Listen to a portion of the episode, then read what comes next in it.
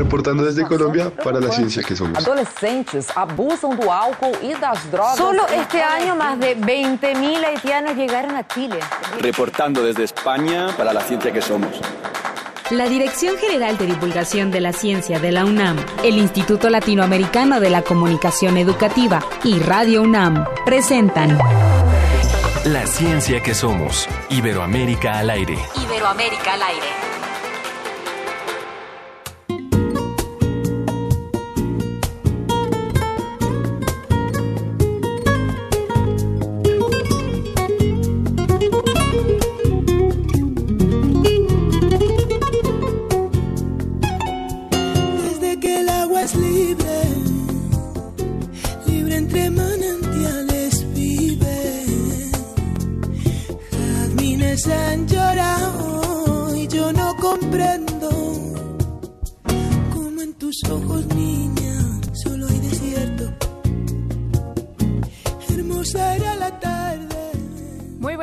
Tengan todos ustedes. Gracias por sintonizarnos un día más en La Ciencia que Somos. Estamos escuchando a Concha Buica, mejor conocida solo como Buica. Ella es una cantante española que, como bien pueden escuchar, en el flamenco encontró un modo de expresión auténtico para eh, enfrentar, escapar a la realidad que es la eh, a veces nos tenemos que enfrentar y que ella lamentablemente se enfrentó, que es la pobreza y la marginalidad. Vamos a escuchar un poquito más de ella.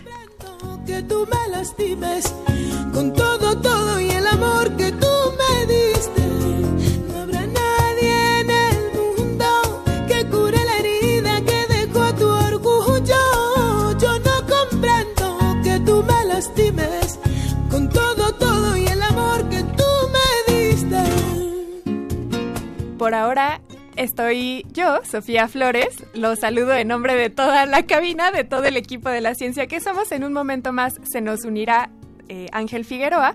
Por ahora también les recuerdo que estamos en Facebook y en Twitter como La Ciencia que Somos y en Twitter arroba Ciencia que Somos.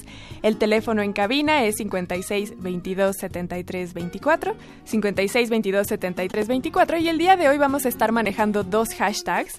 Uno es hashtag la divulgación de la ciencia es y el otro es hashtag las vacunas para mí porque les voy a contar de qué vamos a estar hablando.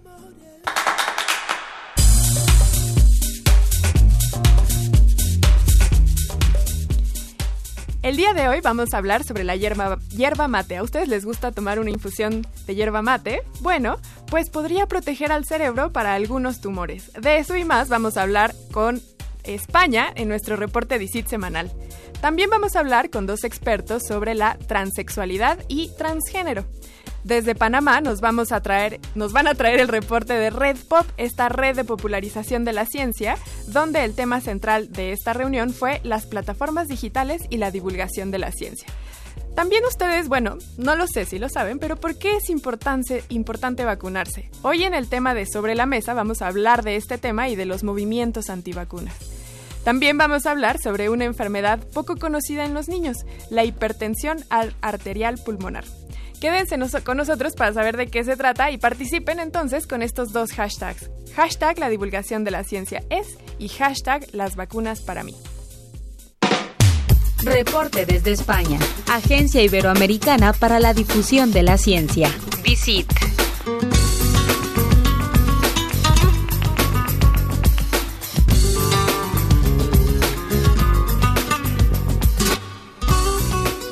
Como cada semana nos conectamos hasta España con José Pichel de la Agencia Iberoamericana para la Difusión de la Ciencia y la Tecnología, DICIT. Hola José, ¿cómo estás? Hola Sofía, buenas tardes, o mejor dicho, buenos días para vosotros. Bueno, recuerden que esta conexión semanal que hacemos con José Pichel... Ah, lo que pasa es que sí está en la línea, solamente que yo no lo escucho. Hola José, ¿cómo estás? Hola Sofía, ¿qué tal? ¿Me escuchas ahora? Hola, hola. Bueno, recuerden que esta conexión que hacemos con José Pichel es semanal, nos trae temas muy diversos. El tema de hoy, como les comenté, nos trae una investigación que tiene que ver sobre la hierba mate y cómo se puede proteger al desarrollo de algunos tumores cerebrales, también nos va a hablar sobre algunos anfibios en montañas y finalmente vamos a hablar sobre los beneficios cognitivos del, eh, del ejercicio físico y cómo estos también se heredan. Vamos entonces a conectarnos con José Pichel. Hola José, ¿estás por ahí? Hola Sofía, ¿qué tal? ¿Me oyes ahora? Ahora te escucho bien y claro. ¿Cómo estás? Muy bien. Qué bueno, me da Pues, gusto. Pues nada, yo te oía perfectamente. Por fin podemos hablar. La tecnología a veces nos falla malas nos juega malas jugadas y esta vez tuvo a, a mal hacernos esta este este truco, pero qué bueno que estamos ya conectados. Estaba yo contándoles a la audiencia de los temas que nos traes para el día de hoy y uno de ellos tiene que ver con la hierba mate. ¿Tú tomas té de, de este tipo? Infusiones, perdón. Bueno, pues eh, ya, ya sabes que sobre todo es eh, muy popular el mate en Argentina, eh, también en Paraguay, Uruguay, incluso en algunas zonas de, de Brasil, eh, pero sí que es verdad que, que, bueno, pues yo he tenido oportunidad de, de probarla y bueno, es una infusión eh, que, que toma sobre todo, pues eso, sobre todo los argentinos y la gente de, de esa zona. Y, y bueno, la novedad que, que traemos hoy, que hemos publicado esta semana en DICIT, es que eh, se está haciendo investigación en torno a esta a la planta en concreto de- del mate y eh, investigadores de la Universidad Nacional de Córdoba allí en Argentina han descubierto que podría tener eh, beneficios eh, sobre protección al cerebro en el caso de algunos tumores. Eh, en concreto, ellos eh, lo que han investigado es extractos de, de la planta y han visto que reduce eh, los daños neurológicos que provoca un tipo de cáncer de pulmón.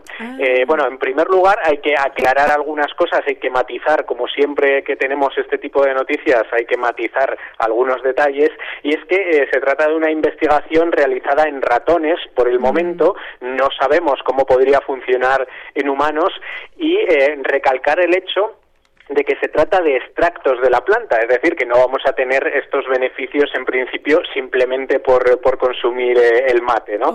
Eh, eh, se trata en concreto de eh, daños en el cerebro como efecto remoto de una respuesta inflamatoria inducida por las células tumorales. Cuando hay algún eh, tipo de tumor, en este caso eh, un cáncer de, pulmón, bueno, pues se produce una respuesta inflamatoria en el cerebro y la sufre un porcentaje importante de los pacientes. Entonces, eh, lo que han visto en roedores, eh, los investigadores de, de Argentina, es que eh, la inflamación del cerebro se reduciría eh, gracias a algunos componentes del mate. Es eh, bueno pues el principio de una investigación que puede ser prometedora como un tratamiento complementario a los que eh, ya se realizan en el caso de eh, los pacientes que, que tratan de curarse eh, el cáncer y que bueno pues podría tener beneficios eh, sobre esos daños neurológicos. Era lo que te iba a preguntar, porque a mí me llama la atención cómo es que el cáncer de pulmón puede estar relacionado con una cuestión neurológica, pero ya tú nos has aclarado que es más bien la respuesta que se da a partir de la presencia de un proceso eh, tumoral en el, en el pulmón. Exactamente, sí. Eh, claro, lo que pensamos en primer lugar es eso, que cuando hablamos de un tipo de cáncer eh, localizado, como en este caso el cáncer de, de, pulmón, pensamos en ese órgano y en principio no estamos hablando de metástasis, sino que eh, simplemente eh, lo que lo que hay es ese cáncer de pulmón eh, en una zona localizada del cuerpo. eh, bueno, pues no nos imaginamos que también tiene otro tipo de consecuencias en el, en el resto del organismo, ¿no? Y en este caso eh, se trata de una respuesta inflamatoria que eh, tiene lugar en el cerebro a pesar de que ese cáncer no esté todavía extendido a, a otros órganos, ¿no? Es, es, algo que le pasa no a todos los pacientes, mm. le pasa a, a parte de los pacientes que sufren eh, cáncer de pulmón y en este caso, bueno, pues eh, estaríamos ante una posible vía, si esto se confirma también en el caso de humanos, estaríamos ante un posible tratamiento que al menos eh, mitigaría pues esos efectos que tiene el cáncer en sí mismo. Claro, y me gusta también que recalques el que esta investigación apenas está eh, realizada en ratones, en animales y no humanos, y entonces sería una primera fase. Y ya que estamos hablando de animales no humanos, ¿qué te parece si ahora hablamos de anfibios? Bueno, pues en este caso eh, tenemos que trasladarnos aquí a, España o a la península ibérica en general, a España y Portugal, porque em, investigadores del CSIC, eh, que sabéis, lo comentamos muchas veces, es el organismo de investigación más importante de, España, han encontrado que los anfibios eh, se han desplazado en, los últimos tiempos, en las últimas décadas. Ahora, eh, en estos momentos, viven en zonas más altas que el siglo pasado. Se han desplazado hacia zonas de montaña. ¿Por qué? Pues evidentemente porque buscan temperaturas más frescas, evidentemente porque ya están notando, son muy sensibles estos animales al cambio climático, están mm. notando ya esa variación que, sufrimos aquí en España especialmente, pero que sufre eh, todo el mundo y parece ser que eh, pueden ser de los animales, eh, como digo, más sensibles, que les afecten de una forma más directa eh, tanto las variaciones de temperatura como de precipitaciones, de lluvia. Y, bueno, que esto puede provocar rápidamente, advierten los, los, investigadores, advierten los expertos, que podría provocar una extinción a nivel al menos local en algunas zonas, bueno, pues bastante rápida. Entonces es su respuesta al, cambio climático. Además, tenemos que tener en cuenta que quizá en otras zonas del mundo, eh, bueno, pues se podrían desplazar los animales hacia eh, lugares hacia países, eh, a lo mejor vecinos, que le proporcionasen las condiciones que ellos necesitan. Sin embargo, los anfibios que tenemos aquí en la península ibérica, claro, si echamos un vistazo al mapa, vemos que nuestro país está rodeado de agua y eh, solo tenemos una conexión continental eh, con, Francia, en este caso, a través de los montes Pirineos, que son, eh, bueno, pues unas montañas de una altura considerable, hay una barrera física ahí muy importante, con lo cual, digamos que estos animales tienen menor posibilidad de desplazarse, están un poco atrapados aquí y eh, la solución que tienen no es un desplazamiento, digamos, hacia otras zonas, sino buscar las zonas que pueden tener aquí eh, mejores temperaturas, en este caso las zonas de, montaña, ¿no? Suena, suena que es un, eh, una carrera contra reloj y si a eso le sumamos una noticia que nos trajiste hace unas semanas sobre patógenos que se han visto que están infectando a los a las ranas específicamente, entonces no sé si está ocurriendo en España, pero tenemos parece ser una catástrofe en el tema de los anfibios que es muy lamentable y que lamentablemente también los humanos estamos acelerando. José, ¿qué te parece si entonces ahora regresamos con ratones, pero esta vez para hablar de actividad física? Bueno, pues esta investigación eh, me llama muchísimo, muchísimo la atención. Es de las noticias que hemos publicado esta semana en DICIT, eh, creo que más llamativas y, más relevantes también eh, por lo que tiene de influencia en nuestra propia salud, a pesar de que, como bien dices, estamos hablando de ratones de laboratorio. Resulta que investigadores también del CSIC, de aquí de España, han descubierto que los beneficios cognitivos que tiene el ejercicio físico se heredan. Es decir, en primer lugar, eh, sabemos ya que el ejercicio moderado eh, mejora no solo nuestras condiciones físicas, sino también las funciones del cerebro. Esto está bastante demostrado eh, tanto en animales como en seres humanos. ¿no? Ahora, la novedad es que esas mejoras cognitivas, esas mejoras de las funciones del cerebro, resulta que se heredan. Es decir, en este caso que han trabajado los investigadores con roedores, ven que las crías han heredado esos beneficios cognitivos, esas mayores capacidades cerebrales, a pesar de que las crías sean sedentarias, a pesar de que las crías no estén eh, haciendo ejercicio físico, ¿no? Eh, ¿cómo, ¿Cómo explicamos esto? Bueno, se explica por la epigenética. Eh, este es un concepto que en los últimos años eh, en la ciencia ha irrumpido con muchísima fuerza. Ya no es hablar solo de genética, es decir, no solo depende lo que heredamos de los genes, sino que estos sufren modificaciones por las condiciones ambientales que también se heredan. Mm. En función de cómo es el ambiente que me rodea, mis genes se expresan de una manera o de otra y eso en parte también se heredan a la descendencia. Entonces, eh, bueno, estamos hablando de, cosas eh, muy relevantes en, muchos aspectos eh, del ámbito de, de, la salud. Por ejemplo, el concepto de la epigenética está siendo fundamental para avanzar en el cáncer, en la investigación sobre, sobre tumores. Y eh, en, este, eh, en este aspecto en concreto que aborda esta investigación, que es eh, los beneficios cerebrales que puede tener el ejercicio físico, bueno, pues sí que se había descubierto ya un poco lo contrario, los efectos negativos que puede tener el estrés, pero hasta ahora ninguna investigación había certificado que hubiese efectos positivos del ejercicio físico que se pudieran heredar de esta manera. Y eh, en este caso, pues lo que han encontrado los investigadores es que eh, las crías de los ratones aprenden y memorizan mejor gracias a que sus padres pues eh, hacían ejercicio físico no desde luego es una es una cosa muy muy interesante que insistimos una vez más esto lo han encontrado en roedores.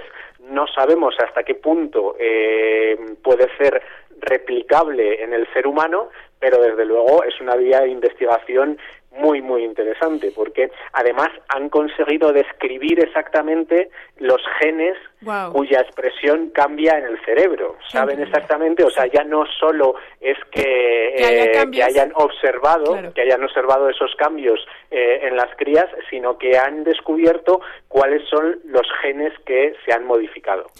Me encanta esta investigación que nos traes por la controversia que desata. La Marc estaría contentísimo de saber de esta investigación, pero también hay muchos que son más eh, eh, conservadores en el tema de la herencia, que también ahorita deben de estar eh, parados de cabeza con esta noticia. Como bien apunta, se ha hecho primero en ratones, tendremos que esperar a conocer la evidencia en humanos, pero me llama mucho la atención porque la OMS, la Organización Mundial de la Salud, acaba de sacar un reporte en el que eh, recomienda que haya ciertas condiciones de cuidado con los niños, específicamente con los de 0 a 1 años de de cumplidos y también hasta cinco años con respecto al uso de tabletas y dispositivos electrónicos, no por otra cosa, sino porque se les educa a hacerse sedentarios. Entonces la OMS utiliza estas recomendaciones para incentivar a los niños a que tengan actividad física.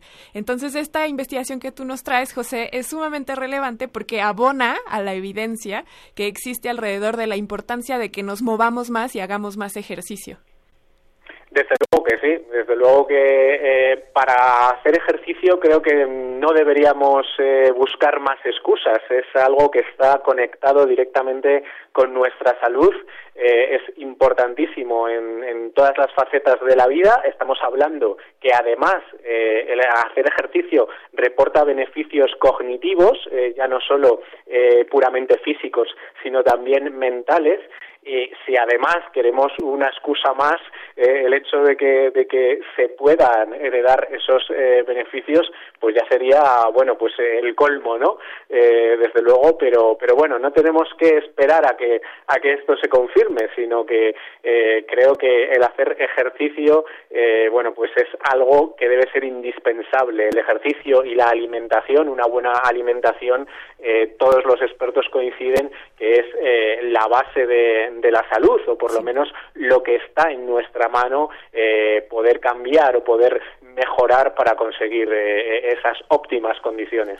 Estás lleno de razón y de sabiduría y de conocimiento, José, y por eso te agradecemos mucho tu participación el día de hoy y como cada semana también, José Pichel de la Agencia Iberoamericana para la Difusión de la Ciencia y la Tecnología DICIT. Para los que quieran conocer más de estas investigaciones de las que nos habló José, los invitamos a ir al portal de DICIT. Gracias.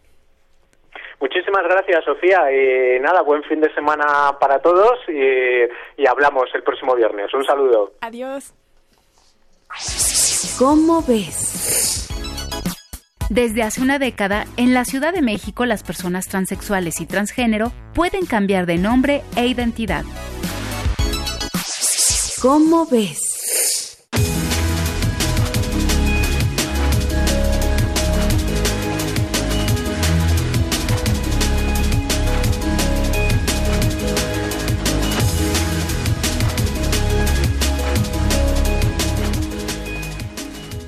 También como cada viernes ya está con nosotros aquí Ángel Figueroa. Un poquito tarde en este viernes, en un momento más después de nuestra próxima charla, les voy a contar por qué llegué tarde. Déjame, déjame antes decirles que vienes muy elegante. Por primera vez en mi vida vengo de traje, pero es que había un evento con el rector de la UNAM un evento padrísimo de chavos y ciencia, ahorita les voy a contar eh, en un momento más, pero es un evento que se realiza cada año eh, y donde los jóvenes es la feria de, ciencia, tecnología e innovación de todo el sistema de bachillerato de la, de la UNAM que se hace desde hace 27 años y que se está celebrando en el centro de exposiciones. Mañana pueden darse una vuelta, es el único día pero la verdad es que vale muchísimo la pena. Son ejercicios que los mismos chicos del bachillerato han hecho con sus profesores y la verdad es que de ahí han salido grandes proyectos, de ahí han salido incluso investigadores. Así que no, no es nada trivial. Genial. Bueno, por eso es que hoy hasta me peiné. Ah, y también para continuar con nuestro, nuestra programación habitual, está con nosotros Elia Guillermo. Ella es psicóloga, educadora sexual, infantil y juvenil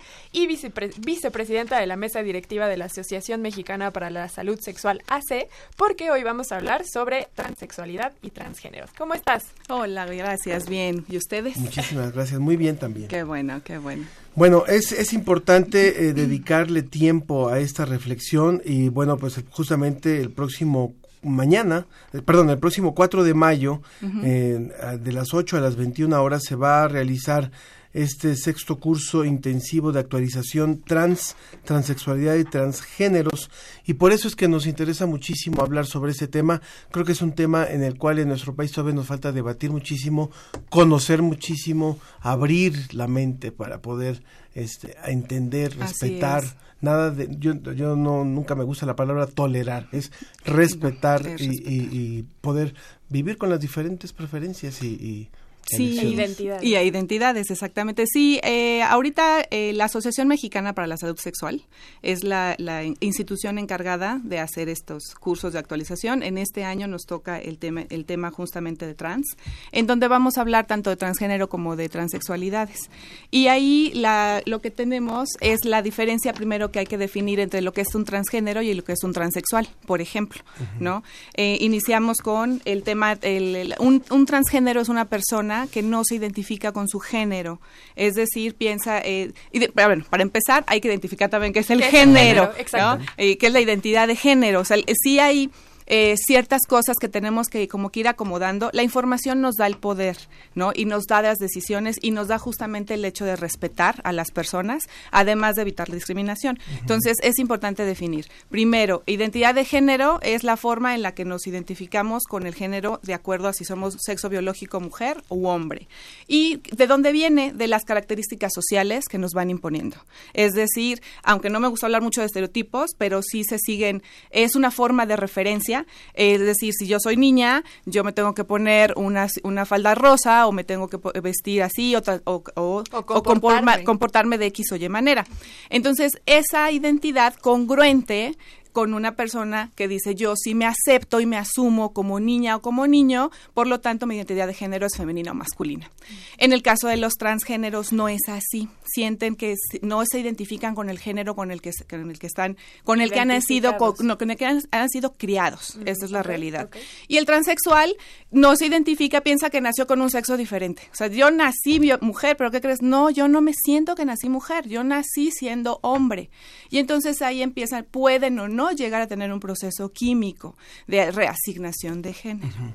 ¿no? Entonces, esas son primero las definiciones. Muy bien. También se unió con nosotros José Luis González, él también es psicólogo y sexólogo y es el actual presidente de la mesa directiva de la Asociación Mexicana para la Salud Sexual ACE. Gracias por estar aquí con nosotros, Jorge Hola, ¿qué tal? Muy buenos días. Gracias por, por el espacio. Gracias, José Luis. Eh, ahora, Ustedes como asociación, ¿cuáles son las actividades o qué, de qué manera buscan acercar este conocimiento que parece muy eh, apelable o que parece que todos lo tenemos en el imaginario colectivo, pero que a veces traemos una confusión gigante?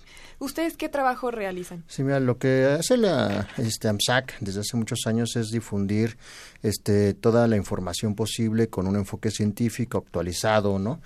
Pero este nos enfocamos mucho en, generar nuevos profesionistas.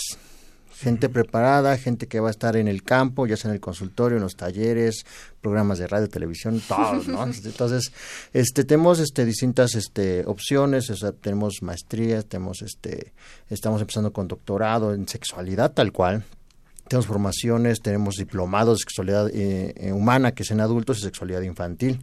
Pero también tenemos otras opciones. Ahorita, por ejemplo, lo que vamos a tener a propósito ya con concreto de este tema es lo que llamamos el curso de actualización intensiva. Cada dos años hacemos un curso donde literalmente nos encerramos todo el día en el aula y ponente tras ponente, que por regular son 10 ponentes, especialistas, nos comparten lo, lo más actual del tema. Este, este evento cada dos años va cambiando el tema. Este año eh, elegimos eh, transexualidades, transgéneros, por ser un tema que está como muy en boca de todos, está también muy desinformado, como decías, o sea, suponemos que ya todo el mundo lo sabe, pero no, la verdad es que estamos llenos de prejuicios, ¿no? Mm. Y la verdad es que la gente dice, no, es que una persona transexual o transgénero está confundida, está mal, está enferma, y, y no, no, no. Hay que empezar a abordar todo esto. Entonces, tenemos en este curso 10 especialistas donde abordamos desde la parte de la terapia familiar, desde la terapia con los chavitos, las chavitas, cuestiones legales, ¿no? Este, distintas cuestiones médico-quirúrgicas, o sea, tratamos de, tocar todos los temas dentro de nuestro curso para que las personas cuando salgan de ahí salgan con más herramientas para afrontarlo en su quehacer este profesional, aunque no es raro que vaya también gente por cuestiones personales. Por supuesto. A mí me llama muchísimo la atención. Yo recuerdo hace más de 20 años haber asistido a un a un evento de la de la Asociación Mexicana para la Salud Sexual allá en Aguascalientes. Seguramente algún el doctor Eusebio Rubio y todo eso. Pero estamos hablando de los temas que se debatían en ese entonces y los temas que se están debatiendo ahora. Y, y de ahí a, lo que mencionas también, eh, José Luis, que es esto de, trabajar con la educación sexual más abiertamente en etapas de infantil y juvenil. eh, esto creo que es un, un enfoque también muy muy renovado muy renovado para la situación que estamos viviendo para los momentos que estamos viviendo cómo pueden las personas que estén interesadas asistir a este evento del 4 de mayo eh, bueno, eh, tenemos, como es para profesionistas principalmente, aunque esté abierto siempre y cuando con, esta parte que sí damos la oportunidad, pero es contactarnos ya sea directamente en las oficinas de, de la asociación, les tenemos aquí en Tezoquipa número 26 en la colonia Tlalpan Centro, ahorita les doy el, teléfono, pero también lo tenemos vía correo electrónico que puede ser informesamsac.gmail.com o el teléfono que les comentaba es 5573-3460. 5573-3460. Y tenemos... ¿Y al correo electrónico? Y al correo electrónico informesamsac AMSAC es A-M-S-S-A-C de casa, arroba gmail.com en la misma página, tenemos página de internet, tenemos página web, es, Facebook, perdón, y tenemos Twitter y todo tiene que ver con la palabra AMSAC. De todas formas, vamos a repetir nuestro WhatsApp aquí en, el, estudio para que también si alguien quiere más información se lo podamos dar. Y en redes sociales. Y en las redes sociales. El WhatsApp es 55 43 63 90 95 y las redes sociales. Y en Facebook, La Ciencia que Somos, Twitter, arroba Ciencia que Somos, ahí vamos a estar poniendo la información. Recuerden que este evento se va a llevar a cabo el 4 de mayo de 8 a 9 horas, allí en las instalaciones del AMSAC, en el centro de Tlalpan. Pues la verdad es que un reconocimiento a lo que ha hecho el AMSAC a lo largo de tantos años, porque eh, es necesario estar hablando de estos temas, de hablarlos con, con profundidad científica, por supuesto, con conocimiento. Así que pues que tengan mucho éxito y esperamos estar más cerca de ustedes. Muchas gracias, al contrario, por la oportunidad aquí. Muchísimas gracias. Elia Guillermo y José Luis González de la Asociación Mexicana para la Salud Sexual, AC. Gracias. Vamos a ir a una pausa. Vamos a escuchar eh, a Buica, sí, ¿verdad? Para irnos a la pausa. A esta mujer preciosa. Española. Ya la conocías tú, ¿verdad, la Buica? No, no, la conocía. Ahorita te voy a contar una anécdota con Buica. Y regresamos a la ciencia que somos. Nos vamos a ir escuchando Soledad. Soledad. Fue una noche sin estrellas cuando al irte me dejaste tanta pena y tanto mal.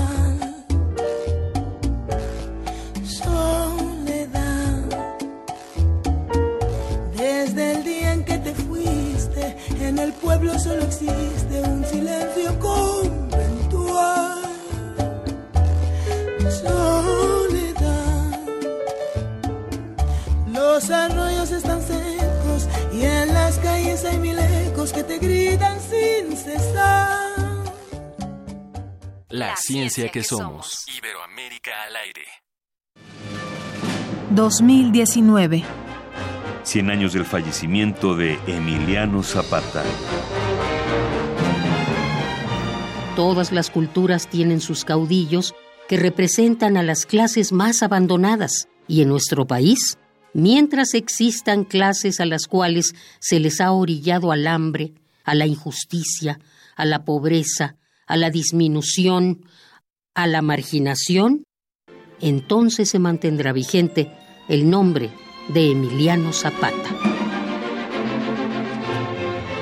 Urge realmente plantearse el papel de Zapata, pero para pensar el futuro, por ejemplo, el futuro del agro, el futuro del, del campo en México. Pedro Ángel Palou, escritor. Emiliano Zapata, 96.1 FM. Radio UNAM, experiencia sonora. La danza es una experiencia de cambio continuo, de tránsito ineludible. Lo que ha sido y está por llegar. Es un juego vital que disuelve las estructuras y las jerarquías. Danza UNAM te invita a celebrar la búsqueda de la libertad y la comunicación a través de la expresión corporal en el marco del Día Internacional de la Danza 2019. 2000 bailarines, 10 foros simultáneos, 10 horas ininterrumpidas de danza. 28 de abril a partir de las 11 horas en el Centro Cultural Universitario. Insurgente Sur 3000, entrada libre. Para expresarse, no existe mejor lugar que el cuerpo, ni mejor tiempo que la danza.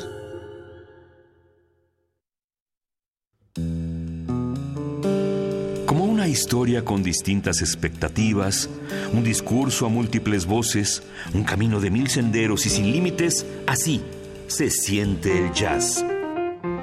Radio UNAM te invita a celebrar a uno de los géneros musicales más dinámicos y mutables. Día Internacional del Jazz 2019. Porque los jazzistas también juegan. Escucha a Ingrid Bojan y Eduardo Piastro el martes 30 de abril a partir de las 10 de la mañana por el 96.1 de FM. ¿Qué es el jazz? Una pregunta sin respuesta o con muchas respuestas.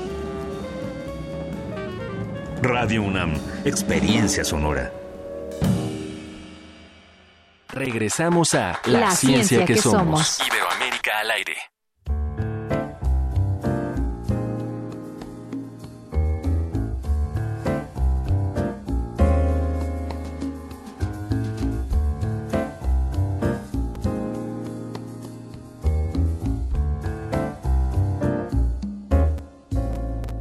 Tú te hayas ido, me envolverán las sombras. Cuando tú te hayas ido,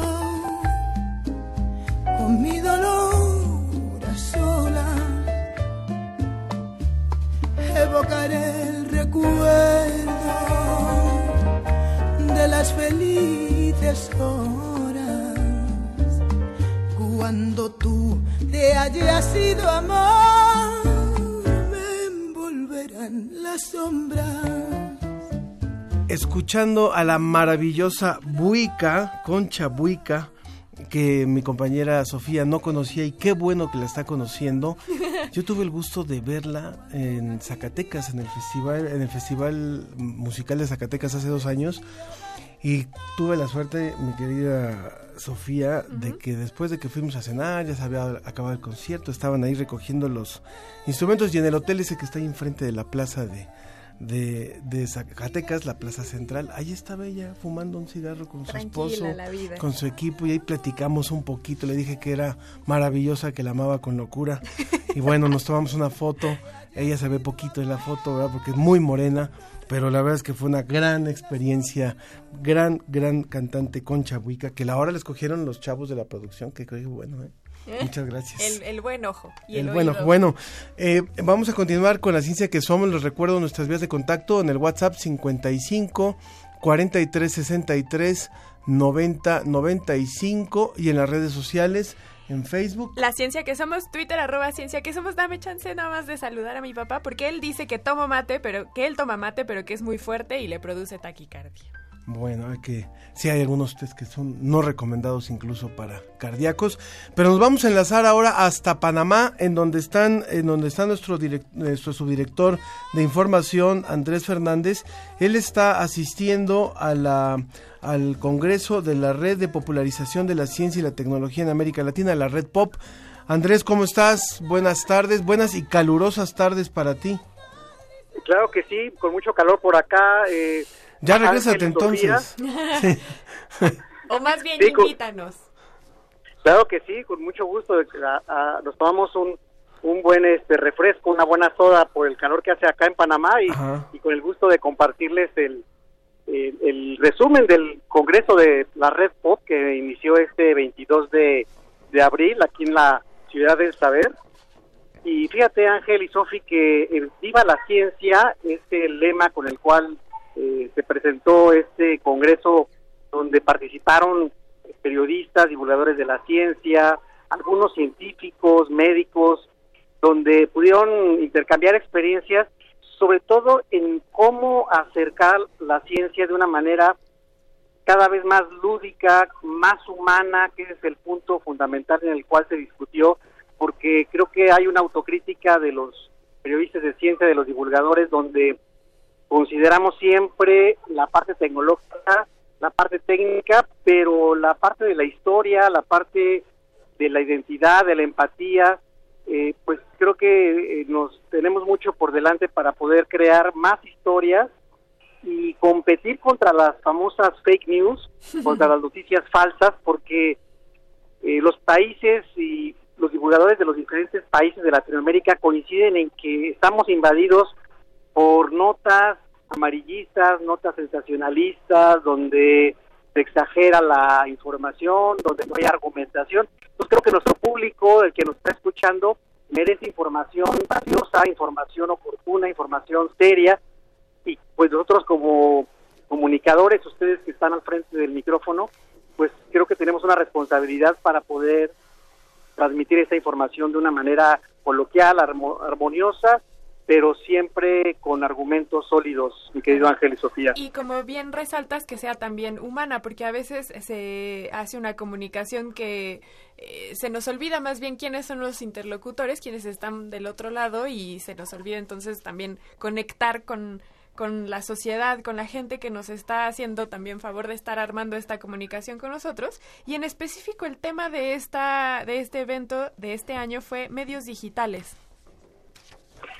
Es correcto, y fíjate que de hecho ese punto es, eh, es uno de los temas donde todos los divulgadores coinciden en que los científicos no están tomando en cuenta las redes sociales como se debería tomar en cuenta. Eh, si bien hay mensajes, hay frases, hay temas donde se abordan temáticas de salud, medio ambiente, astronomía, algunas infografías, aún falta mucho por hacer. Todavía los divulgadores eh, coinciden en que los científicos no se animan a poder retomar esta información en redes sociales, en portales, donde segmenten sobre todo a sus públicos.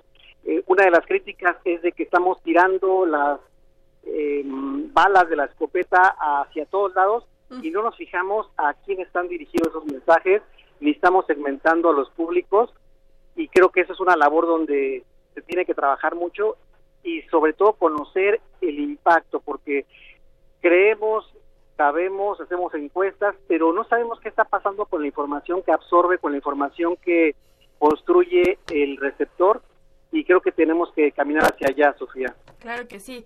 Y además también eh, manejamos a veces un lenguaje que resulta muy elevado y que se nos que nos cuesta trabajo a veces aterrizarlo dependiendo del tipo de audiencia al que nos estamos dirigiendo. Y además también que las plataformas digitales no siempre son las más sencillas. Twitter te deja 280 caracteres. Es correcto y a veces ese espacio tan corto no te permite pues llevar la información necesaria. Por eso creo que es una combinación de varias de las redes sociales, de las plataformas digitales, pero incluso los medios tradicionales también se analizó la importancia de que hay comunidades, hay sociedades donde todavía el Internet pues no llega, no tiene esa cobertura como nosotros creemos y lo que es una revista, una gaceta, un folleto, una cartulina, un cartel, pues son muy valiosos y creo que tenemos que seguir trabajando en, en considerar todos los medios posibles para poder llegar a la audiencia que queremos.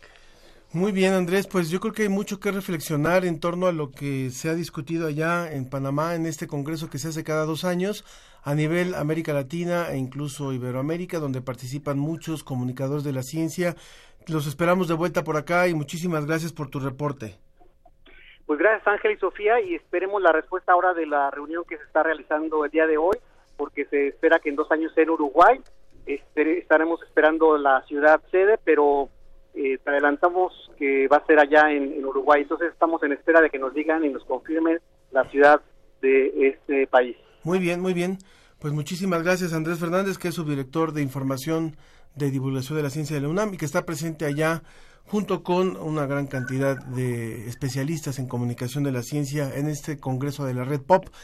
Y bueno, también como les decía yo, eh, si tienen oportunidad y están en la Ciudad de México o cerca de la Ciudad de México, les recomiendo que mañana se puedan dar una vuelta al centro de convenciones eh, o de congresos, ¿cómo le, cómo le llaman? El, sí, es de congresos. Centro de congresos que está en Avenida del Imán, que pertenece a la UNAM, en donde se está desarrollando la edición número 27 de la Feria de Ciencias, la Tecnología y la Innovación. Eh, ya son 27 años de que se hace este evento y son chicos del bachillerato, en esta ocasión hay 490 alumnos y 260 jurados. Ellos, eh, no sé si conoces tú, Sofi, cómo, cómo funciona esta, esta feria. Los chicos van trabajando a lo largo del año un tema de investigación en grupo generalmente, en equipos pequeños, con sus profesores. Y eh, en esta feria, después de haberlo presentado, pasan como finalistas o como semifinalistas tienen una exposición, hoy van a hacer la defensa de cada uno de sus proyectos, los jurados van recorriendo los stands en donde están eh, los proyectos que han desarrollado los chicos junto con sus maestros, los jurados van tomando calificaciones y mañana se dan a conocer los proyectos ganadores. Son bachilleratos, perdón, de la UNAM. De la UNAM tanto de la Dirección General de, Revalidación, también algunas escuelas incorporadas, prepas y CCHs y, ahí, eh, y a partir de ahí se designan a los ganadores. Pero lo más importante, lo, lo padre realmente de este evento es ir conocer los que los que les exponen a ustedes los temas de investigación son, chicos de bachillerato de segundo tercero de prepa que están ahí les hablan de la investigación el que hizo me acuerdo de uno hace algunos años muy interesante que era un volante que podía detectar los grados de alcohol que tú habías tomado Solo tocando el Solo tocando el volante y si se si excedías el, el número de grados de alcohol, simplemente se bloqueaba el, volante y no, no te dejaba manejar. De ese tipo de cosas se avientan los chavos del bachillerato. O sea, la verdad es que están así como galletas con amaranto que tienen unas grandes eh, propiedades y demás. La verdad es que ahora no tuve tiempo de quedarme a ver los trabajos de los chicos porque venía rápido al programa, pero les recomiendo mucho mañana de las 10 a las 4 es entrada libre en el Centro de Convenciones de la UNAM, en Avenida del Imán, así que no tiene ningún problema para acercarse, hay lugares donde estacionarse, vayan a apoyar a los chavos, a los chavos de bachillerato. Nos vamos a nuestra mesa. Sobre la mesa.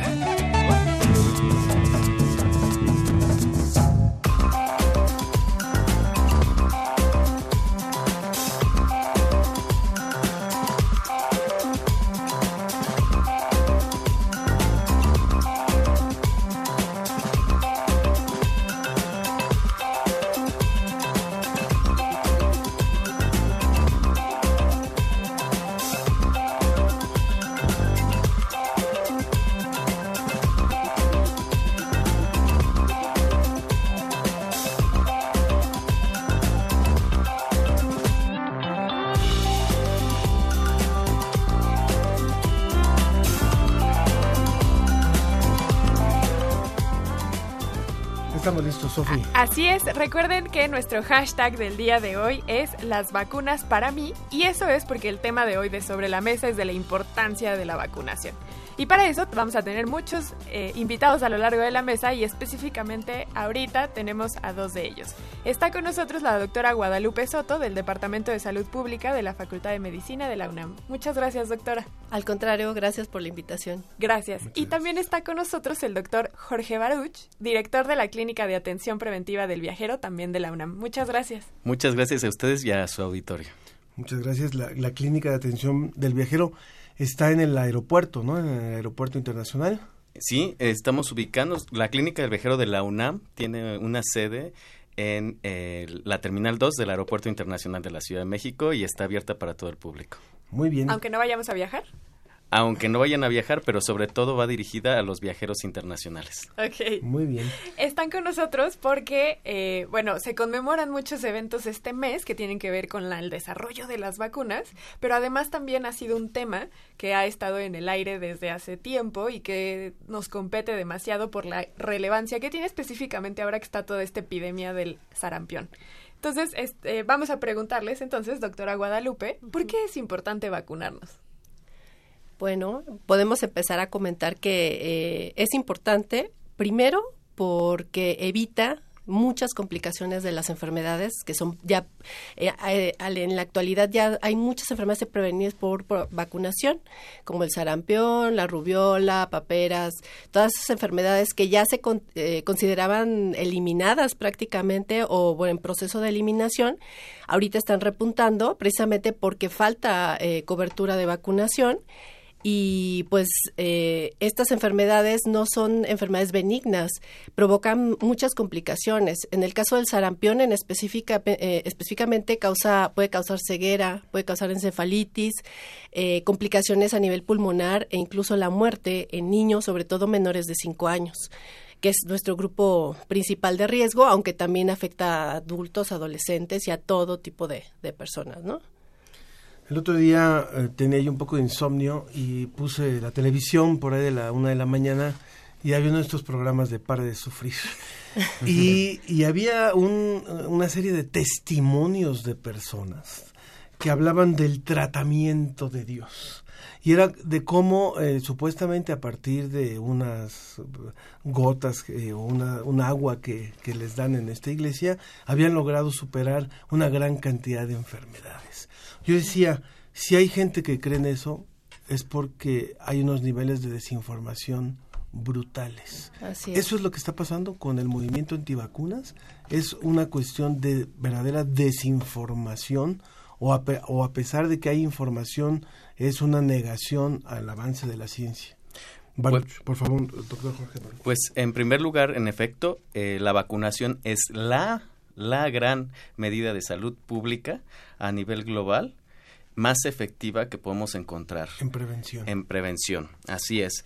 Y eh, eh, precisamente por esto, por el éxito tan rotundo que han tenido las vacunas sobre la historia de la humanidad, pues se han vuelto víctimas de su propio éxito, por así decirlo, ¿no?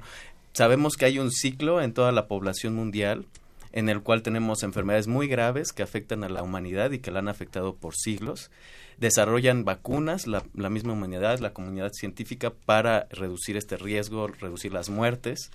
Pero después de que se desarrollan las vacunas, va incrementando la cobertura poco a poco hasta que es más evidente, digamos, la pequeña cantidad de efectos adversos que pueden provocar que la misma enfermedad que está ayudando a pues erradicar o eliminar, ¿no? Y entonces viene esta esta sensación, viene el olvido por parte de la humanidad, viene el olvido de que existía la enfermedad, que las vacunas provocan efectos adversos alimentados por los movimientos antivacunas y entonces nos empezamos a olvidar, nos empezamos a confiar, las personas que padecieron las enfermedades pues van envejeciendo, se van muriendo y entonces la memoria se va olvidando, se va quedando en el, en el olvido. Existe una pérdida de la confianza, lo que genera que las personas dejen de, de, o crean que no es bueno vacunar a sus hijos. ¿Qué fue lo que pasó con el movimiento? y entonces empiezan a ocurrir brotes nuevamente. Es el proceso natural del de, eh, programa de vacunación, básicamente.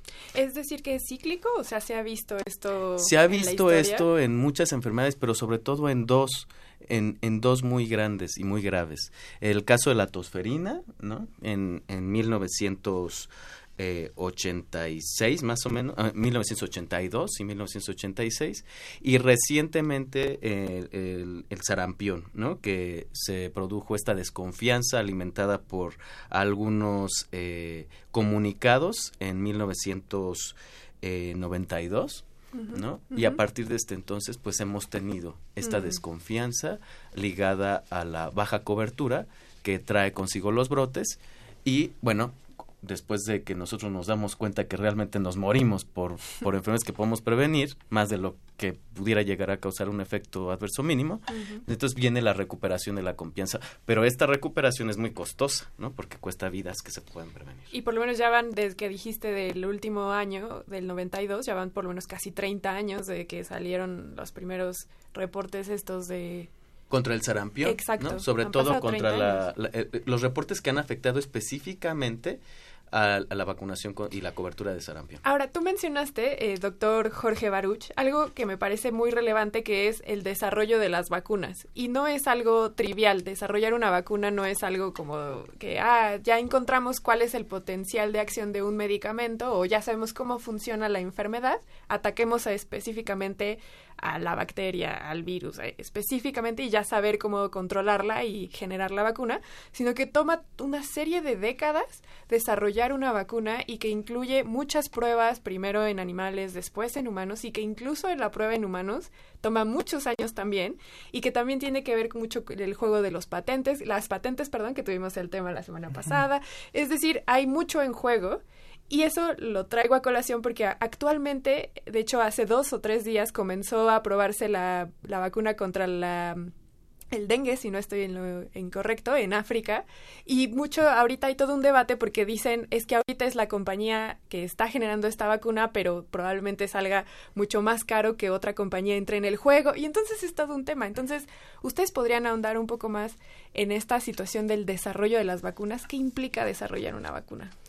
Híjole, pues eh, desde que Jenner eh, comenzó con esto de las vacunas, hace ya eh, creo que tres siglos, tenemos hemos tenido un proceso muy largo en el desarrollo de las vacunas. Actualmente se puede decir que se ha mejorado mucho la calidad y los procesos por los cuales se elabora eh, requiere de varias fases, eh, desde la básica hasta la clínica, que es cuando ya se prueba, para poder aplicar una vacuna a nivel poblacional. Eh, pasa por varios procesos de calidad, no es cualquier elemento que se incluya dentro, dentro del esquema, sino es ya algo probado, algo seguro, digamos, ya tiene cierta seguridad y evidentemente, eh, pues desde que Wakefield en 1998 sacó su artículo en donde relacionaba, por ejemplo, autismo y sarampión, mm. eh, se empezó, eh, digamos que los, los grupos antivacunas tomaron eso para, para argumentar que la vacuna no era segura y, y, bueno, lo que yo le recomendaría a la población en general es que eh, se enterara de qué pasó después, porque a este profesor, a este doctor se le quitó, eh, de hecho, el derecho a ejercer la medicina, se, se desacreditó el artículo eh, y Lance lo quitó de su de su catálogo, lo retiró, ajá, porque se, se descubrió que lo que querían, en realidad él estaba asociado con otras empresas que querían dar una alternativa a la vacuna o sea, dar otras vacunas similares contra el sarampión y era un conflicto de intereses. Entonces, en realidad, la gente a veces está, como usted dice, desinformada, no tiene bien la historia eh, o no, no la tiene completa y muchas veces estos grupos antivacunas se aprovechan de esa desinformación para causar miedo, en, sobre todo en los papás, ¿no? De niños, eh, para no vacunarlos. Yo, yo insistiría en, en, la pregunta que sea Sofía, además de lo que nos decías ahora, háblemonos de tú, por favor. este, eh, que es eh, cuál es, para que el público tenga una idea o tengamos todos una idea, cuál es ese largo proceso que se vive para el desarrollo de una vacuna. O sea, y cuáles tipos de vacunas hay, digamos, porque hay diferentes incluso tipos. Entonces, si nos pudieran platicar un poquito de esto, así en términos generales, ¿cuáles son los, los la metodología que se sigue para la elaboración de, vacunas? Pues eh, es una metodología muy larga, incluso eh, se habla de un promedio para desarrollar un, digamos, un producto que genere potencial o que tenga potencial para generar una vacuna, estamos hablando de por lo menos un par de décadas.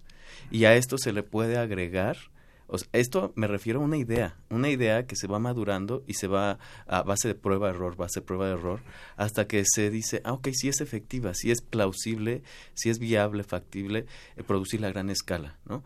Una vez que pasa todo este proceso de un par de décadas, entonces ya viene todo el proceso científico con rigor eh, ético, ¿no? De investigación que tiene que que va desde la producción de la molécula, la purificación de la molécula, eh, la, eh, la prueba de, de qué tan tanto genera la inmunidad en, en, en, los seres vivos, ¿no? Qué tan efectiva puede ser. Luego las pruebas de seguridad ya en, en poblaciones eh, pequeñas, ¿no? A lo largo del mundo. Y luego ya vienen las fases más grandes, ¿no? Que se prueban, de prueba todavía, ya que es segura, efectiva, eh, que tiene una inmunogenicidad eh, importante. Ya vienen las pruebas grandes en varias partes del mundo, varias poblaciones. Y después de un, alrededor de 10 años, 15 años, entonces ya se puede liberar al mercado, pero se va liberando paulatinamente, tampoco es que se libere en todos los mercados del mundo. Se eligen las poblaciones más vulnerables, que, bueno, donde la enfermedad está más, eh, causa mayor impacto, y ahí empieza a, a, a meterse, a introducirse, ¿no? Y ya después se genera. Entonces, estamos hablando de un proceso de alrededor de 50 años, desde que alguien tiene la idea, hasta que ya se está comercializando. E incluso después de la comercialización, continuamente y permanentemente se lleva a cabo un proceso de vigilancia activa que se llama farmacovigilancia, en donde nosotros nos tenemos que enterar como médicos y reportarle a las farmacéuticas, reportarle a, las autoridades sanitarias sobre cualquier evento adverso asociado a la vacunación, dolor de cabeza, dolor local, en fin. Yo le quiero decir al público que, nos está dejando solos en esa entrevista, no están participando, les voy a recordar los teléfonos 5622 7324 5622 7324. Tenemos una sola línea, así que tengan paciencia, por favor. Y si no, mándenos un mensaje por el WhatsApp al 55 43 63 90 95, como lo hizo Paco, que dice: Saludos a todos en cabina, como siempre, buenos temas. Y me gusta mucho la voz de Sofía, que es lo que me atrapó para seguir escuchando el programa. Mano, ¿qué te Atentamente, Paco, dile, dile algo a Paco. Te mando un saludo. Ok. Bueno, y también en el Facebook. Exacto, en redes sociales estamos en La Ciencia que Somos, Twitter, arroba Ciencia que Somos. Recuerden que estamos manejando el hashtag Las vacunas para mí. Y para mí, las vacunas son enigmáticas. me equivoqué de enfermedad. La vacuna que se está probando en Malawi es, es, la de la malaria, exactamente. Y se va a probar también en Kenia y en Ghana. Y justo esto que estás mencionando, doctor Jorge, tiene que ver con que la efectividad, y es mucha de las críticas que tiene esta nueva vacuna, es que solo va a funcionar en 4 de 10 casos de, de, infección. Entonces eso es lo que está criticando esta vacuna, pero los que defienden la vacuna dicen es que volver a hacer otra vacuna nos tomaría otros 32 años. Entonces usemos lo que tenemos ahorita y que haga su trabajo. Y esto me lleva a preguntar lo que tú mencionas de que las vacunas no nada más se utilizan, se lanzan al mercado, sino que primero se utilizan en poblaciones que se consideran vulnerables y después se extiende al resto de la población. Mi pregunta es, las vacunas cuestan, son costosas, son muy caras. Y sin embargo, los gobiernos, y en el caso específico mexicano, la vacunación es gratuita y obligatoria. Y tenemos nuestro sistema público de salud, si en algo es efectivo es en la vacunación de las personas. En México nuestro esquema de salud de vacunación es muy bueno, si ustedes me corregirán si estoy diciendo una mentira. Pero ¿cómo, cómo los gobiernos tienen esta capacidad de identificar la vacuna que debe ser implementada y de absorber todos los costos para que la población se vacune? Bueno, una de las estrategias que se hace es que en vez de aplicar una sola vacuna en una sola en un solo momento, se aplican varias. Eh, esto el cuerpo, pues está, eh, digamos que el sistema inmunológico está preparado para reaccionar a diferentes antígenos, entonces no hay gran problema. De hecho, lo hacemos todos los días eh, con todo lo, lo, del ambiente. Entonces, esa es una estrategia. La otra es que se han desarrollado tanto algunas vacunas, por ejemplo, la del sarampión sale en menos de un dólar. Entonces, ahorita es totalmente costo efectiva es muy barata eh, actualmente y se puede aplicar en grandes poblaciones, cubrir a, prácticamente a todos los niños del país y, y, además nos evita costos de hospitalización y pues las secuelas que pueda tener un niño con una enfermedad ya activa, ¿no? Ok, ok.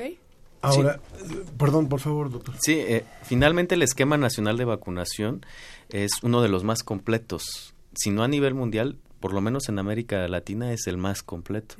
eh, tiene una una amplia, un amplio grado de aceptación por parte de la población general. Esto ayuda mucho precisamente a alcanzar las coberturas necesarias para disminuir el riesgo al mínimo, ¿no? De una introducción, por ejemplo, de casos del sarampión aquí en México. México es uno de los países con mayores coberturas de vacunación en este tipo de enfermedades que está causando graves problemas de salud pública y económicos también y de calidad de vida en las poblaciones en Estados, en Unidos, Unidos, en Europa y gracias a que nosotros estamos bien informados, eh, tenemos unas campañas de vacunación con amplio alcance y cobertura y la población está, es receptiva ¿no? y se informa, pues es que podemos alcanzar este tipo de, de niveles de cobertura. Ahora, lo más importante es informarse en fuentes confiables porque muchos de los eh, movimientos antivacunas o que desalientan este tipo de prácticas se ha visto en muchos estudios que se han hecho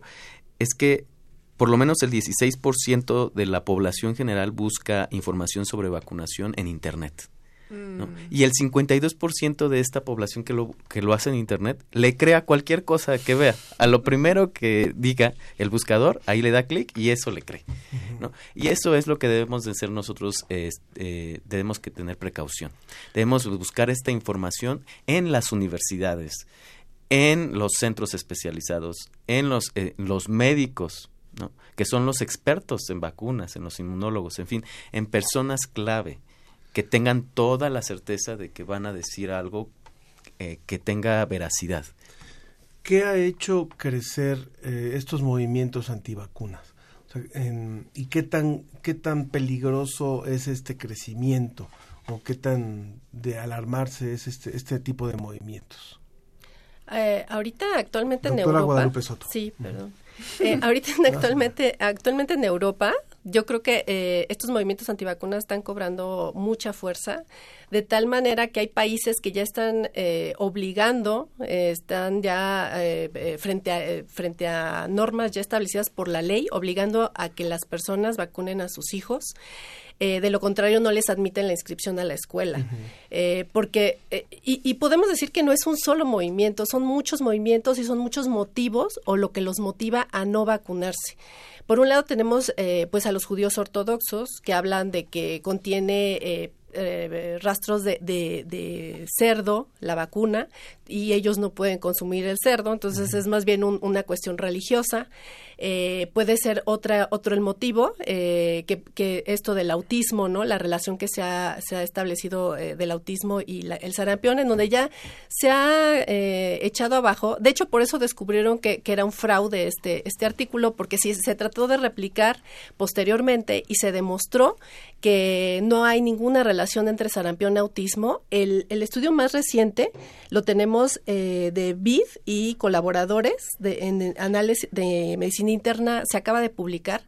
Y eh, a lo contrario, que, que, es un estudio de 12, 12 niños que hizo Wakefield en el 98 y que se descartó, aquí se estudiaron 6.517 niños. Wow. Y la conclusión fue que no. que no había ninguna relación entre autismo y sarampión eh, eh, vacuna específicamente por eh, vacunados por eso. Se compararon los dos grupos, los vacunados y los no vacunados, y la prevalencia y la incidencia de, de autismo fue prácticamente la misma. ¿Está aumentando el autismo? Sí, probablemente. Por, por, por, un lado se está diagnosticando mejor y por el otro probablemente está aumentando, pero no se ha demostrado que tenga ninguna relación con, con, con vacunas. vacunas. El, el problema también es el fenómeno de la indecisión. Gran parte de la población que no vacuna a sus hijos o que no se vacuna en la etapa adulta es un porcentaje de prácticamente un 70% de ellos eh, lo hace por indecisión, por no tomar una decisión en el momento. Entonces, esto eh, ha causado que muchos eh, gobiernos, por ejemplo el gobierno francés, haga estudios de por qué la gente está indecisa. Y precisamente está indecisa porque a veces los médicos no tienen el cuidado o no tienen los conocimientos necesarios sobre cómo comunicar, como estrategias de comunicación, ¿no? Presencia en los medios de comunicación. Eh, permítanme un momentito, por favor, porque se suma a esta mesa y le agradezco muchísimo porque sabemos que es alguien con muchísimas responsabilidades dentro de nuestra universidad. La doctora Mónica González Contró, ella es abogada general de la UNAM e investigadora del Instituto de Investigaciones Jurídicas también de nuestra universidad. Doctora, ¿cómo le va? Muy buenos días. Muy buenos días a todas y a todos y es un, gusto estar platicando con ustedes. Este Muchísimas gracias. Ya, ya, ya, se dio cuenta que estamos hablando de este tema y por eso fue que también la, habíamos contactado sobre el tema de esto de, la, de las vacunas y de los movimientos antivacunas, pero nos interesa su punto de vista también desde, desde, desde el derecho. O sea, hasta dónde eh, el tema de, siendo que usted incluso está especializada en el tema de los derechos de los niños, las niñas y los adolescentes, el que los padres no vacunen a sus hijos eh, es un derecho de ellos por una parte y por otra parte atenta contra los derechos de los niños? Mira, aquí creo que hay que ser muy claros y es muy importante el enfoque de derechos y que se aborde precisamente este problema como eh, desde el enfoque de derechos, eh, porque tradicionalmente pues se había entendido que los padres eran quienes tenían ciertos derechos derivados de la patria potestad, pero esto cambió radicalmente con a partir de la Convención sobre los Derechos del Niño en 1989 y en México, pues esta se ratificó en 1990 y entonces hay que señalar expresamente que el derecho a la salud es un derecho que corresponde a la niña o al niño. Evidentemente, pues por estar en el núcleo familiar, pues a quien le corresponde llevar a los niños a hacer el ejercicio de este derecho es a los padres, pero de ninguna manera se puede entender que los padres pueden decidir sobre el derecho a la salud de niñas y niños. Y entonces, en este sentido, no hay un derecho a eh, no llevar a vacunar, si me, si me eh, si lo podemos decir de esta manera, a las niñas y los niños, porque esto perjudica gravemente la salud y pues eh, digo, la entrevista que estábamos escuchando es, es muestra clara de ello, ¿no? Entonces no podemos dejar esta decisión en poder de los padres. Desde luego tenemos que trabajar pues en, en convencerlos, ¿no? En que pues efectivamente ellos sean los que acudan a vacunarlo, pero de ninguna manera se puede eh, tomar como que la decisión esté en manos de los padres. Doctora, en el caso de países, por ejemplo, como Italia, en el que ya no se les acepta a los niños en la escuela si no están vacunados, ¿en México hay algún tipo de sanción a los padres que no se hacen responsables de este derecho que tienen sus hijos o los niños a los que tienen bajo su cargo? Podría hacerse. Lo que pasa es que se tendría que hacer vía judicial porque tenemos la Ley General de Derechos de Niñas, Niños y Adolescentes que precisamente pues reconoce los derechos, en este caso pues muy claramente el derecho de, niñas y niños a la salud y establece que los principales obligados a, a, a, garantizar estos derechos son los padres. Entonces, bueno, sí se podría, pero tendría que hacerse una demanda en contra este pues de aquellos que no lleven a vacunar a sus hijos y sería mucho más complejo. Entonces, claro, este tipo de medidas extremas que se está tomando en Italia, pues tienen una visión más desde la salud pública y también es cuestionable porque entonces se está afectando otro derecho de la niña o del niño precisamente porque los padres no cumplen con esta obligación que les corresponde. Entonces, lo que me parece que hay que trabajar muchísimo más en la información, en, en derribar, digamos, como estos mitos que se han venido propaganda, propagando respecto, pues, de los efectos de las vacunas, para que, pues, eh, sean ellos mismos los que los lleven y desde luego pues los alcances de las campañas de vacunación públicas que deben de llegar hasta los últimos rincones de nuestro país y que creo que en este caso en este en este sentido pues México ha tenido un esquema muy muy importante y muy exitoso de vacunación. Uh, ¿Alguno de ustedes, doctor Jorge, doctora Guadalupe, quisiera abonar en el tema? No, pues, finalmente es, es muy importante lo que dice la abogada eh, en cuanto a que en México afortunadamente la cobertura de vacunación, la disponibilidad de la sociedad mexicana es tal, eh, en tal proporción que no ha habido necesidad de implementar o de llegar a estos extremos. Finalmente, los estudios que se han hecho en Italia, actualmente en Francia están sucediendo procesos también de evaluar, o más bien de evaluar si se quita o no la obligatoriedad, ¿no? Y en Estados Unidos también, porque son más efectivas las campañas de comunicación que puedan prevenir este tipo de desproporciones de vacunación o de falta de vacunación en estas poblaciones que llegar a este tipo de extremos.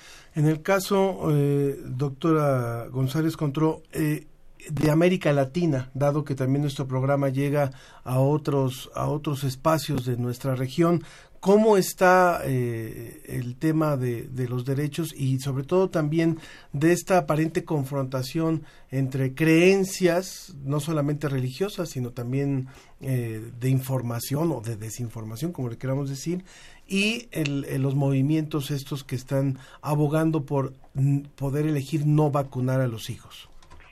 Pues mira, es importante aquí decir que eh, la Convención sobre los Derechos del Niño, que es, digamos, el, instrumento internacional más importante que reconoce el derecho a la salud, eh, pues es una convención internacional y que pues los países latinoamericanos eh, la gran mayoría la han ratificado y por lo tanto pues también obliga a todos los países en, en, en Latinoamérica no entonces por ese lado pues es importante porque esta convención eh, principalmente dirige obligaciones hacia los estados en relación con eh, el cumplimiento de los derechos del niño. Y es muy claro que el principal responsable es el Estado y que no puede, digamos, someterse a ningún tipo, digamos, de consideración eh, respecto a los padres. Esto no quiere decir que no se respete, pues, el vínculo familiar, incluso hay un derecho del niño a vivir en familia, pero cuando las convicciones de los padres transgreden los, los derechos de cualquier niña o niño, el Estado debe de intervenir y, y, y esto puede ocurrir no solamente, pues, en este caso de las, no, de los movimientos antivacunas, sino también, por ejemplo, en cuestiones de maltrato infantil.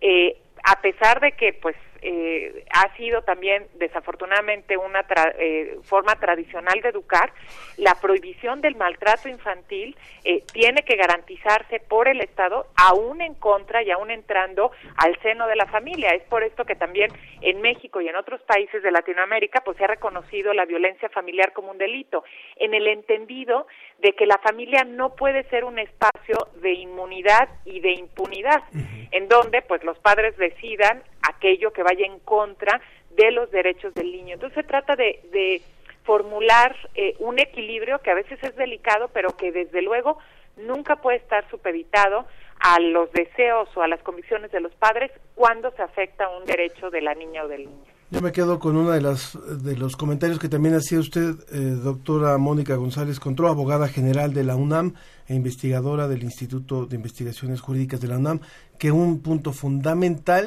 es abonar en la información. Más allá de la sanción, más allá de la regulación, sí tiene que ver con, la, con una información abierta, clara sobre este tema. Y le quiero agradecer muchísimo que se haya sumado a esta mesa, doctora. Con muchísimo gusto. Esperemos pronto tenerla por acá en la cabina. Con muchísimo gusto, pues cuando cuando me inviten, encantada de la vida, estos temas son muy relevantes y forman parte de mi labor de investigación. De veras que sí lo tomaremos en cuenta y muchísimas gracias por su tiempo. Al contrario, muchas gracias por la invitación. Muchas gracias. Hay, hay algunas preguntas que se quedan todavía aquí y que nos hace, por ejemplo, Lourdes Velasco. Lourdes Velasco quiere su opinión, quiere la opinión de nuestros invitados aquí sobre vacunas para reforzar el sistema inmune o medicina homeópata por medio de la orina y hacer una, una vacuna especial. ¿Qué, ¿Qué tienen que decir al respecto? Doctora Guadalupe Soto. Sí, bueno, eh, digamos que en el mercado existe, ya hablamos de que las vacunas oficiales o, este, digamos, legales, este, permitidas, tienen un proceso largo de, producción, tienen un control de calidad muy especial, eh, muy cuidadoso y que yo les recomendaría a la población que, que escucha acerca de estas vacunas alternativas que vea bien la seguridad con la que, eh, que le están ofreciendo, eh, la calidad que le están ofreciendo de las vacunas y que les demuestren con evidencias si realmente tienen efectividad o no, porque muchas veces nos dejamos llevar por, pues, por rumores o por comentarios, pero no hay una evidencia clara de que funcionen y de que sean reales y al contrario, muchas, eh, muchas cosas que se aplican actualmente eh, causan daño a la salud, al contrario de, mejorarla. Eh, no existe actualmente oficialmente, científicamente no existe una vacuna que incremente el sistema inmunológico, que lo mejore. Eh, existen alternativas para reforzarlo, para mejorarlo, pero no son vacunas, son, medicamentos eh, y hasta ahorita yo no conozco ninguna vacuna de ese tipo, no sé doctor. Yo lo que le diría a los radioescuchas es que eh, las vacunas, todas las vacunas de alguna manera, cuando nos las aplicamos, estimulan a nuestro sistema inmunológico. Nunca lo debilitan, están hechas para estimularlo. De tal forma que también debemos de verificar que estén las vacunas autorizadas por la digamos que la institución que regula este tipo de intervenciones. Debemos de creer en nuestras instituciones reguladoras y esta es la COFEPRIS. La COFEPRIS decide qué vacuna autorizar, no importa que sea de la medicina alópata, no importa que sea de otra medicina alternativa, debe de tener un registro ante la COFEPRIS. Si no lo tiene, no es seguro.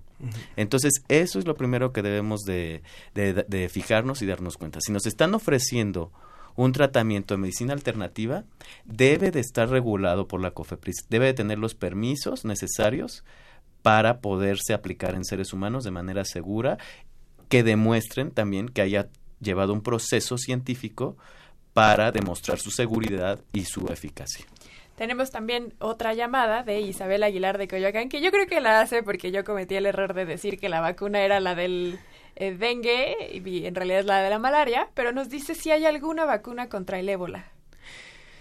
Eh, eh, sí, bueno, hay varias vacunas, por lo menos mm, tres que se están probando a nivel mundial pero sobre todo en el África subsahariana, en las regiones donde hay brotes. Hay una en especial que ya está comenzando a demostrar efectividad y que ya se está comercializando solamente en las regiones más afectadas. Muy bien. Y con la respecto a la vacuna del dengue sí existe y de ah. hecho también se está probando, pero eh, es también el mismo asunto que comentaste hace un rato de que la efectividad es baja. Mm. Entonces todavía está, como hay cuatro serotipos distintos de dengue, eh, la efectividad todavía es como cuestionable de alguna manera. Qué bueno que está aquí, doctora Guadalupe Soto, para corregir mi error. Muchas gracias, muchas gracias a quienes, a quienes se han comunicado con nosotros. Creo que la vacuna que tenemos que seguir fomentando es la que ataca la ignorancia. Y esa es en la que sí podemos estar trabajando todos los días y en la que cada quien también tiene mucho que hacer, ¿no? Eh, hay algunos comentarios como el de Gaby Frank que nos dice eh, otra interesante misión. Ojalá ampliaran el tiempo del programa. Se hace corto el tiempo. Felicidades a todos. Y una pregunta o comentario también en Twitter. Efren52 nos dice: He leído que en California, a partir de la epidemia de sarampión, se modificaron las leyes para que sean solo razones médicas las que impidan la vacunación y así combatir a los movimientos antivacunas. Excelente mi tema. Sí, en efecto, eh, todas las vacunas tienen contraindicaciones y nosotros como médicos estamos obligados a buscarlas antes de prescribir una vacuna o de indicar una vacuna. No, no todas las vacunas son para toda la población. Hay población que está inmunológicamente comprometida con VIH, con cirugías recientes, con trasplantes, en fin. Hay niños que debemos de ser cuidadosos porque son alérgicos a ciertas sustancias que también contienen las vacunas. En California y en otros estados de la Unión Americana eh, se están buscando medidas para intensificar eh, eh, adicionalmente la cobertura de vacunación y una de ellas es hacerla obligatoria en las escuelas. Pues muchas gracias al doctor José Baruch, director de la Clínica de Atención Preventiva del Viajero de la UNAM, y a la doctora Guadalupe Soto del Departamento de Salud Pública de la Facultad de Medicina también de la UNAM. Gracias por haber estado con nosotros. Al contrario, muchas gracias por la invitación. Que tengan un excelente, un excelente día. Vamos con un poquito de Buica, Concha Buica y mi niña Lola y continuamos en la recta final. Santa y buena Cuéntale a tu padre lo que a ti te pasa. Dime lo que tiene reina de mi casa. Tu madre, la pobre, no sé dónde está. Dime lo que tienes, dime lo que tienes, dime lo que tienes, dime. la verdad.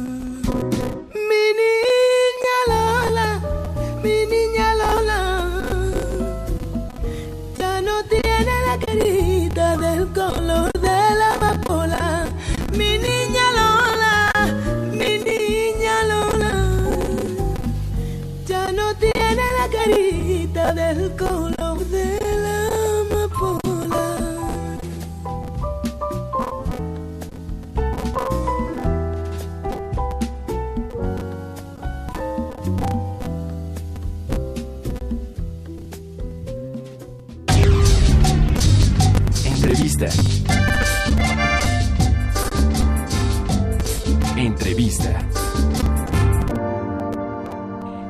Continuamos en La Ciencia que Somos. Recuerden que al inicio del programa les comentamos que íbamos a hablar de hipertensión arterial pulmonar y para eso está con nosotros el doctor Humberto García, quien es cardiólogo pediatra, fundador y responsable de la Clínica de Hipertensión Pulmonar del Centro Médico Nacional 20 de Noviembre del ISTE y está adscrito al Hospital Ángeles Interlomas en la práctica clínica de pediatría y cardiología pediátrica. Hola doctor, muchas gracias por estar aquí. Hola, ¿qué tal Sofía? Hola Ángel, muchas gracias por la invitación y por este tiempo.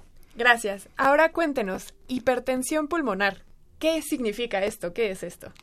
Mira, es una enfermedad que se oye poco, pero realmente tiene un impacto muy, muy, muy importante en la ciudad, en la salud de los niños.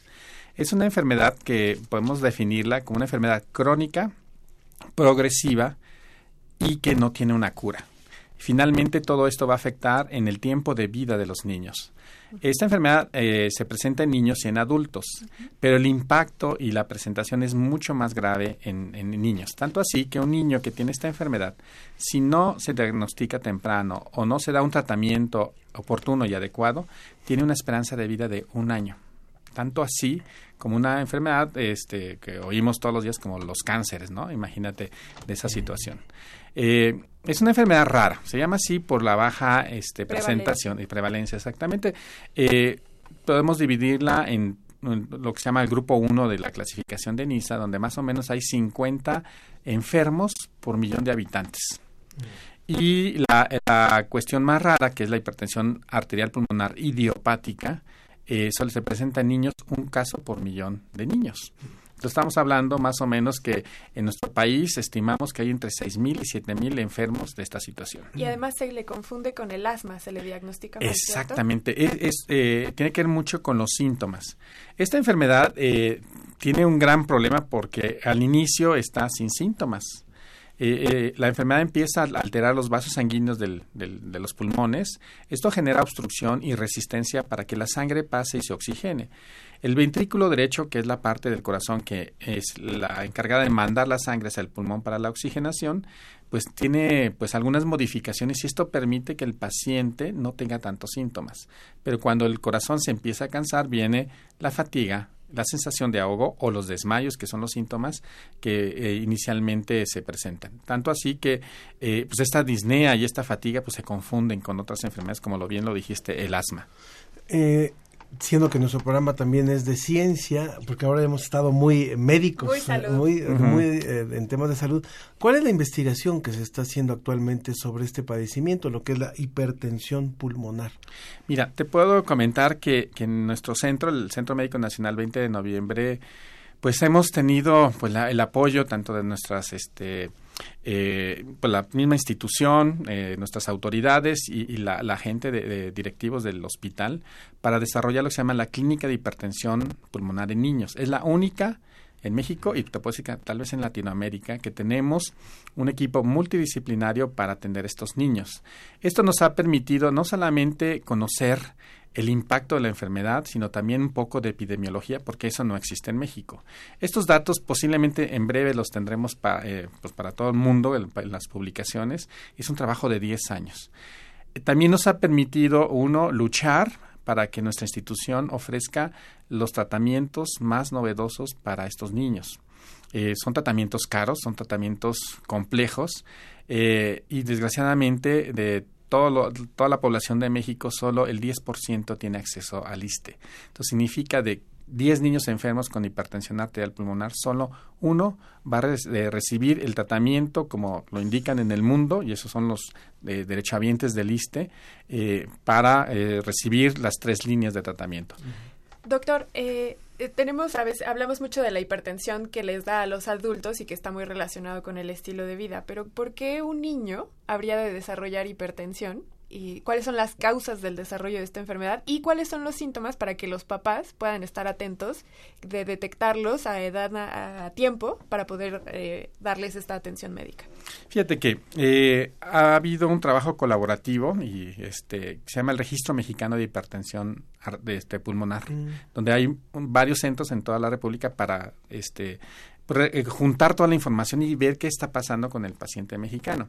Ahí te puedo decir que la primera causa de hipertensión pulmonar arterial en, tanto en niños como en adultos es una causa prevenible y es lo que más duele, son las cardiopatías congénitas tanto en niños como en adultos que tienen una malformación eh, de su corazón que se manifiesta al nacimiento, eh, pues también hay una deuda en, cuanto al diagnóstico del tratamiento. Los diagnosticamos tarde, los operamos tarde o no los podemos operar porque ya desarrollaron la hipertensión arterial pulmonar. Y esa es la primera causa de 100 niños, 70 eso es una cardiopatía congénita.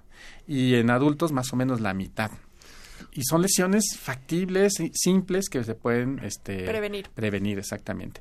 Y eh, hay otras enfermedades que es importante que, el público que nos está oyendo, eh, que también pueden terminar con hipertensión arterial pulmonar. Unas son las enfermedades autoinmunes. El lupus, eh, eritematoso sistémico y la esclerodermia son de riesgo para esta enfermedad. Los pacientes que tienen enfermedades portohepáticas también pueden desarrollar esta enfermedad. Los pacientes con HIV también pueden tener esta enfermedad. Entonces, este grupo de enfermos, sus médicos tienen que estar enterados de que pueden desarrollar esta enfermedad potencialmente y que tienen que tener por lo menos un ecocardiograma, que es la forma de medir la presión o estimar la presión pulmonar. No es como la hipertensión arterial sistémica, donde tú puedes ir a la farmacia, comprar un bamanómetro y te, tomas tu presión, y diagnosticas.